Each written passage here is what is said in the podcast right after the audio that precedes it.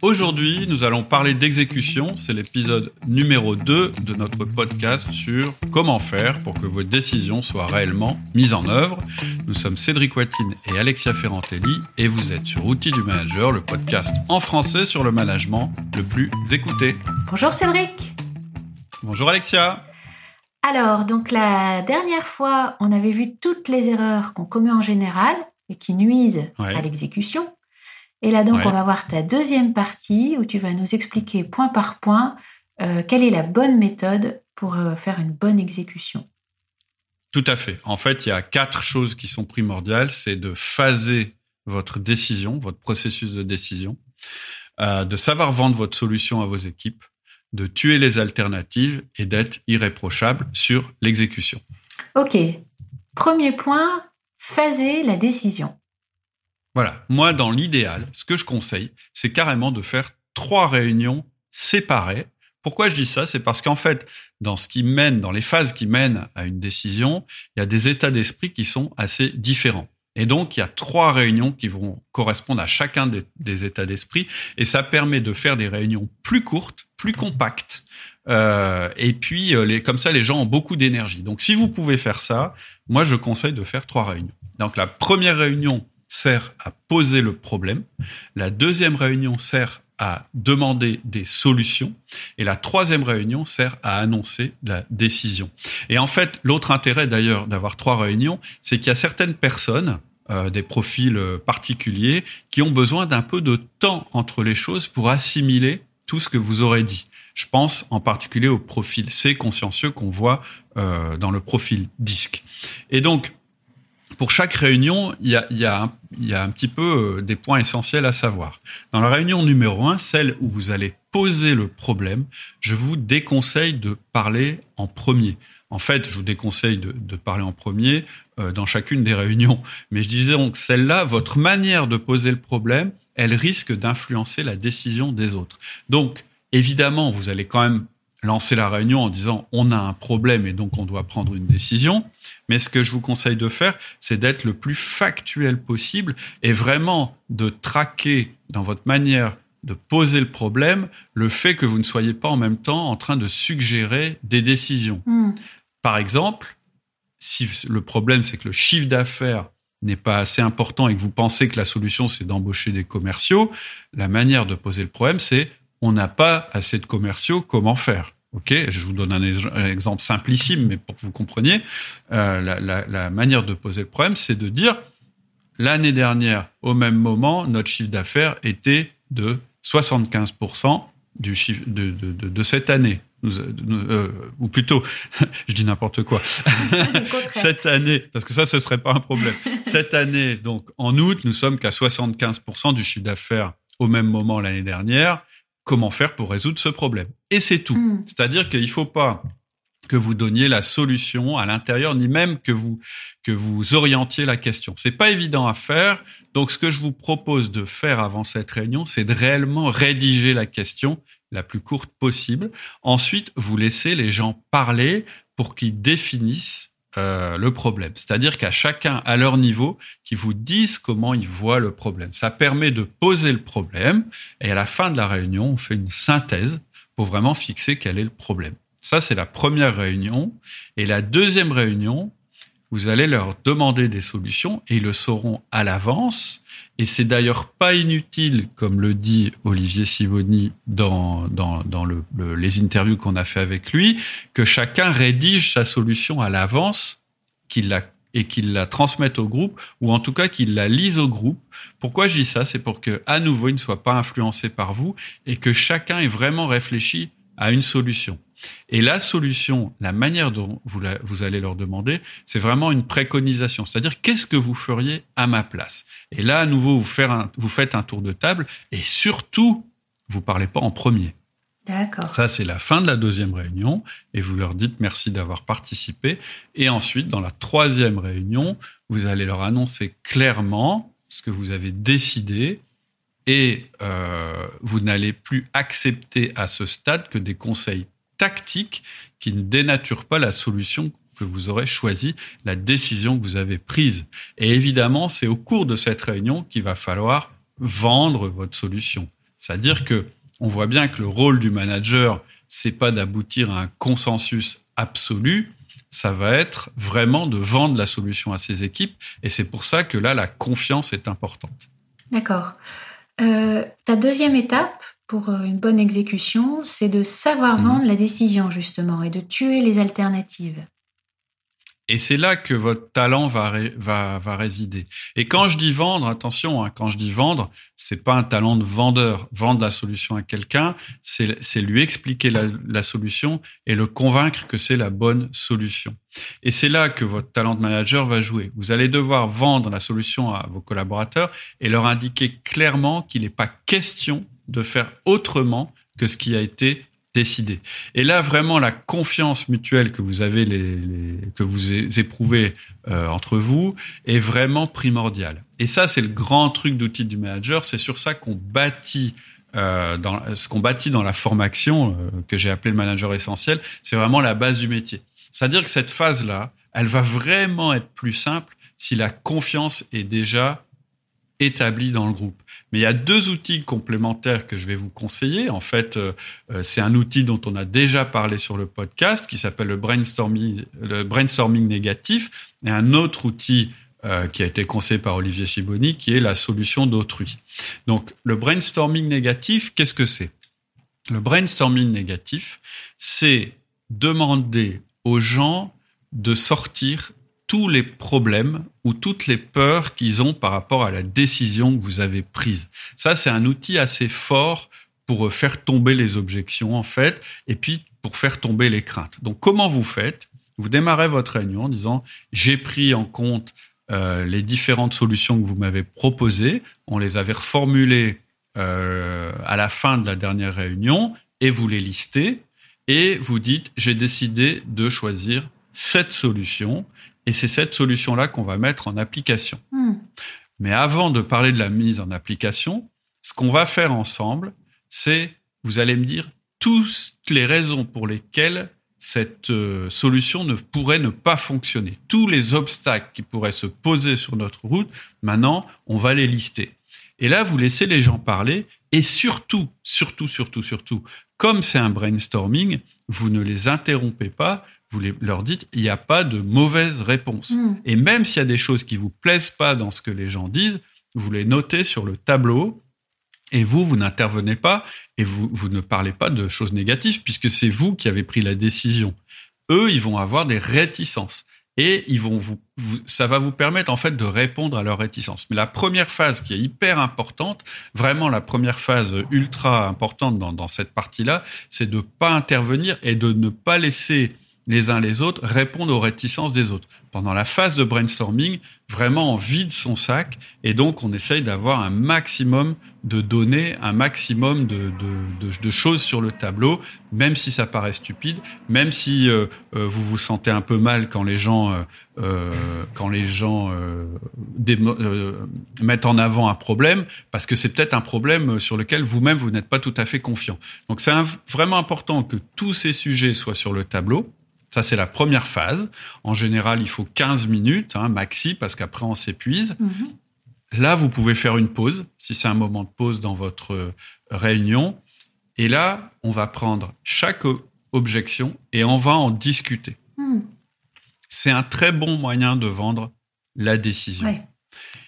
Et vous avez le droit de dire, oui, là, il y a un risque. Il y a réellement un risque. On n'a pas la solution on sait que c'est un risque, c'est une inconnue, on ne peut pas réduire ce risque, mais on va y aller quand même parce qu'il faut qu'on avance et que le risque euh, serait supérieur si on ne faisait rien.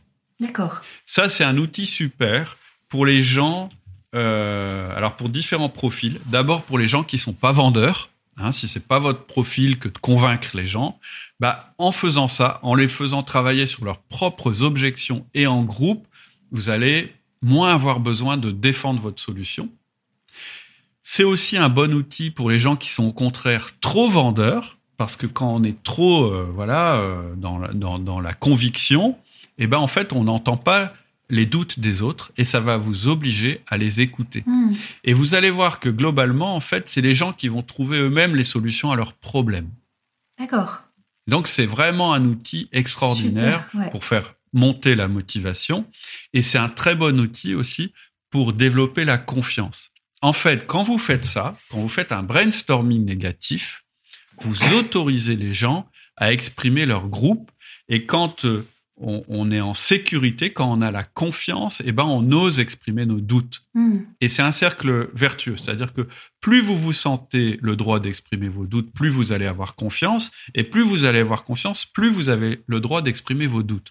Et il faut bien qu'il y ait un moment où ça s'exprime dans le groupe, parce que sinon, ça va s'exprimer dans l'exécution. Et donc, ça va polluer votre exécution. Oui, ouais, puis il y a un côté très rassurant pour tout le monde de se dire, bon, on a évoqué les problèmes, tout le monde est bien conscient, mais on décide de continuer quand même, mais on sait que voilà, euh, soit on a trouvé les solutions, soit peut-être pas tout, mais ça reste quand même la solution qu'on a choisie et on avance. Hein, c'est vraiment bien. Ok, c'est un super outil pour faire ça. Évidemment, il marche 50 000 fois mieux si vous avez si vous avez déjà la confiance du groupe, si vous l'avez construite à travers euh, à travers les, les, actions que vous avez eues envers votre groupe dans votre management quotidien pour euh, avoir leur confiance et pour qu'ils aient qu'ils aient votre confiance à vous. Oui. Mais, mais même sans ça, c'est un des outils qui permettent de construire la confiance. Et il peut arriver qu'à ce moment-là, une fois que la décision est prise, parce que si vous faites un brainstorming négatif au moment où les gens doivent donner leurs idées, ça va complètement les inhiber. C'est-à-dire qu'ils vont voir plus que les problèmes et ils vont pas pouvoir proposer les solutions. D'où l'intérêt. C'est pour ça que je conseille de phaser. Voilà, des phases bien claires. Tout à fait. Hmm. Tu avais parlé d'un autre outil, euh, c'était choisir la solution d'autrui. Oui, en fait, bon, c'est pas vraiment un outil, puis j'aurais peut-être dû en parler en premier, mais c'est pas grave. En fait, ce que j'ai oublié de dire quand même, c'est que quand les gens vont vous remettre chacun sa solution, il va falloir que euh, vous les étudiez. Et euh, parce que vous, vous avez probablement votre solution à vous, euh, et vous l'avez probablement exprimé en dernier lors du tour de table. C'est-à-dire que même si au moment où chacun expose sa solution, vous savez déjà, vous sentez déjà qu'il y a une des solutions qui vous plaît beaucoup plus que d'autres, voire qui vous qui plaît davantage que la vôtre, vous allez quand même exposer votre solution, même si vous savez qu'en fait finalement elle n'est pas terrible votre solution. Pourquoi? Parce que ça permettra aux gens de se rendre compte que vous êtes capable de choisir la solution d'un autre plutôt que votre solution. Parce que l'avis implicite qu'ont les gens, je peux vous le dire, parce que vous avez un rôle hiérarchique, euh, vous les managez, donc vous avez du pouvoir, ils vont toujours se dire que vous allez choisir votre solution à vous, parce que comme c'est votre solution, bah, vous la préférez aux autres. Et plus vous choisirez la solution d'un autre, plus quand vous choisissez la vôtre, ils auront votre confiance. C'est-à-dire qu'en faisant ça, vous allez leur montrer que vous êtes capable de ne pas prendre systématiquement, vous êtes capable de changer d'avis en fait, hmm. Que vous êtes capable d'écouter ce qu'ils ont à dire, à, condition que ça vous plaise. Hein. Euh, choisissez pas la solution d'un autre quand vous pensez qu'elle est mauvaise, évidemment. Mais voilà, c'est important que les gens sentent que vous êtes capable de les écouter. Hmm. Et donc, quand vous pouvez, essayez de prendre leur solution ou si ça correspond plus ou moins à ce que vous avez décidé, dites toujours que vous avez choisi la solution de Pierre, Paul ou Jacques plutôt que la vôtre. D'accord. Ça, c'est un cercle vertueux. Il faut comprendre que la prise de décision, ça marche comme un cercle vertueux. Ça veut dire que plus vous aurez la confiance de vos équipes, plus vous pourrez prendre des décisions éclairées avec elles, mais plus vous prendrez de décisions avec vos équipes, plus vous leur donnerez confiance dans leurs décisions. Hmm. D'accord. Alors, troisième point, tuer les alternatives. Clairement, vous devez être très, très, très clair dans cette réunion. Vous devez clairement dire, on avait cinq solutions, la numéro 1, la numéro 2, la 3, la 4 et la 5. Je choisis la 3 et donc je tue la 1, la 2, la 4 et la 5. Vous devez être très explicite au moment de la prise de décision et vous devez être très vigilant pendant cette réunion pour qu'on n'essaye pas de vous remettre des petits morceaux des autres solutions dans votre solution. C'est très important. Et physiquement, moi, je vous conseille de barrer les solutions. Hmm. Vous pouvez même expliquer pourquoi vous avez fait choix par rapport aux autres, mais en tout cas, il faut que les gens comprennent qu'il qu'il n'y a pas de plan B. Si ils savent qu'il y a un plan B, ils seront moins bons sur l'exécution. Ils mettront pas toute leur énergie dans la solution que vous avez choisie. Donc, pas de plan B, il faut que ce soit très clair. Ça, c'est ce que vous devez annoncer clairement dans la réunion. Ensuite, il faut que vous soyez ultra vigilant pendant l'exécution du plan pour pas que les alternatives remontent à ce moment-là. Quand on a tué quelque chose, c'est comme le, comme le chien dent, euh, ça peut repousser. Donc, vous avez deux outils, deux outils que vous connaissez, hein, si vous écoutez le podcast ou si vous avez fait la formation. C'est le 1 à 1 et le feedback. C'est-à-dire qu'en feedback, en, pardon, en 1 à 1, vous allez suivre l'exécution de la décision que vous avez prise. C'est une des grandes forces et c'est ce qui va vous permettre d'être bon en exécution, c'est ce suivi que vous faites grâce au 1 à 1.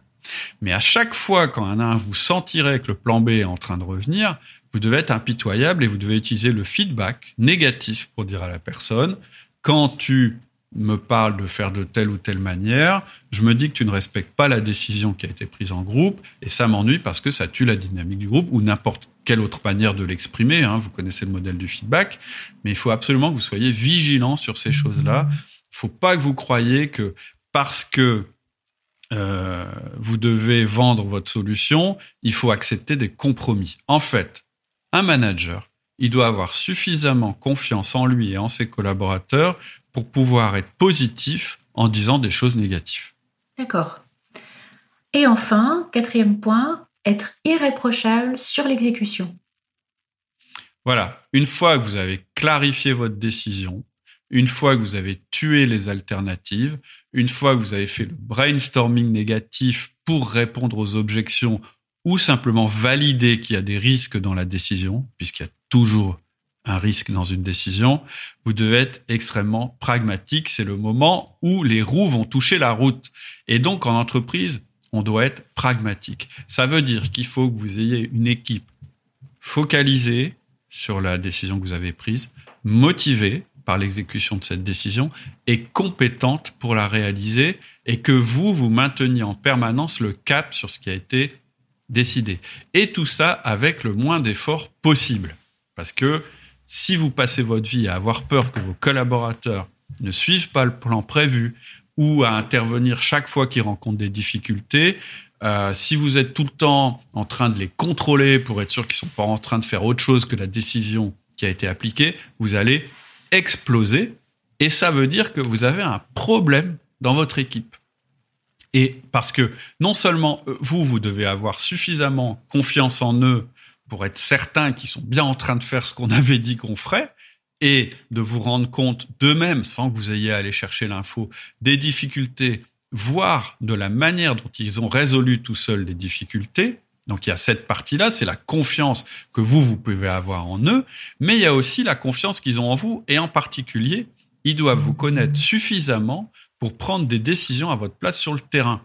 Parce que S'ils sont pas capables de prendre des décisions sur le terrain, d'abord ils vont se démotiver parce que franchement c'est pas agréable de se voir dicter tout ce qu'on doit faire au jour le jour par quelqu'un d'autre.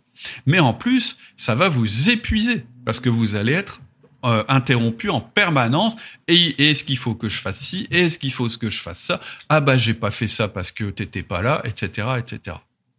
Donc cette histoire de confiance, c'est presque la plus importante. Même si vous prenez pas la décision idéale, s'il y a une confiance en vous et s'il y a cette manière de, gérer l'opérationnel de manière tout à fait autonome, vous allez quand même avoir des bons résultats.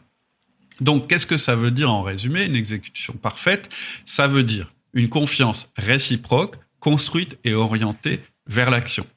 Et c'est ce que je dis souvent, la confiance, c'est pas un truc qui est de base. Euh, ça peut être, en fait, faut pas confondre votre vie personnelle et puis la vie dans l'entreprise. Quand on est euh, dans la vie courante, je dirais, la confiance avec sa famille, avec ses amis, je dirais que c'est une donnée de base. On l'a presque naturellement. Pourquoi on l'a naturellement? Bah, Parce que finalement, on est avec des gens avec qui on aime bien être, puis eux, ils aiment bien être avec nous, etc. Et quelque part, on se ressemble. Et on s'aime, et donc, même si on ne se ressemble pas, on accepte nos différences, etc. Et puis, on n'a pas un projet commun à construire ensemble.